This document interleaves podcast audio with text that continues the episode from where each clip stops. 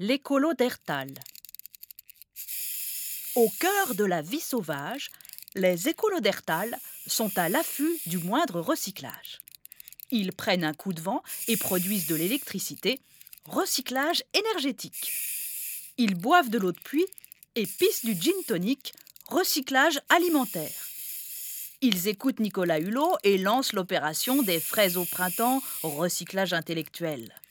Ils entrent au ministère de l'écologie et se retrouvent secrétaire d'État à l'économie numérique, recyclage politique. Même leur morphologie s'est recyclée.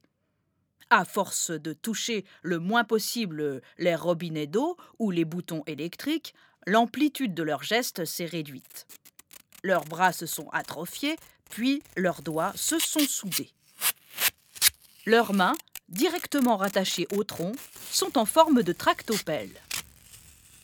Elles leur servent à creuser un maximum de trous pour y déposer du compost. Ils font des trous, des trous partout, et y enterrent tout, tout sauf leurs morts. Les restes de leurs aïeux sont systématiquement récupérés. Selon eux, il existe une seconde vie pour tous les déchets. Dilués dans l'eau, les cendres funéraires sont un puissant détergent qui lave plus blanc les langes de leurs enfants.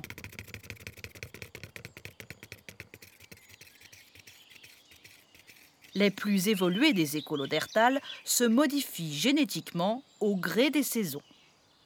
En été, leurs cheveux se parsèment de feuilles de cresson et de fraises des bois. Au printemps, des seins de pêche agrémentent délicatement les poitrines en fleurs des femelles.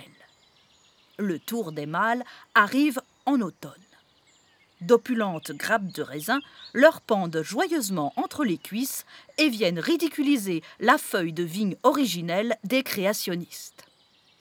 Ils passent la plupart du temps à la chasse aux piles.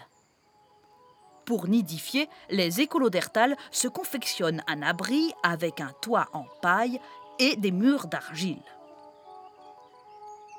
Selon les chercheurs du CNP Cresse, rattachés au ministère de l'enseignement supérieurement liquidé, les écolos d'Ertal colmateraient des briques à l'aide de leur salive.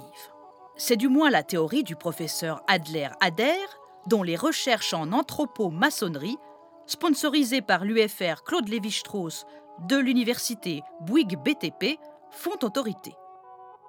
À l'ère boursière primaire, une mutation sans précédent eut lieu sur la planète bleue la nature s'est mise à évoluer en sens inverse des écolos d'Ertal. Les vaches folles en avaient ras les oreilles d'être accusées d'accélérer l'effet de serre en pétant du méthane. Quant aux plantes bio, elles n'en pouvaient plus d'être affublées de noms aussi ridicules qu'agar-agar ou alphal-alphal. Heureusement, après quelques babalbubuciments, l'écosystème retrouva son équilibre. Désormais, les vaches produisent directement du lait en poudre, les moutons sont couverts de laine de verre et le maïs transgénique de la dernière génération s'arrache très bien lui-même.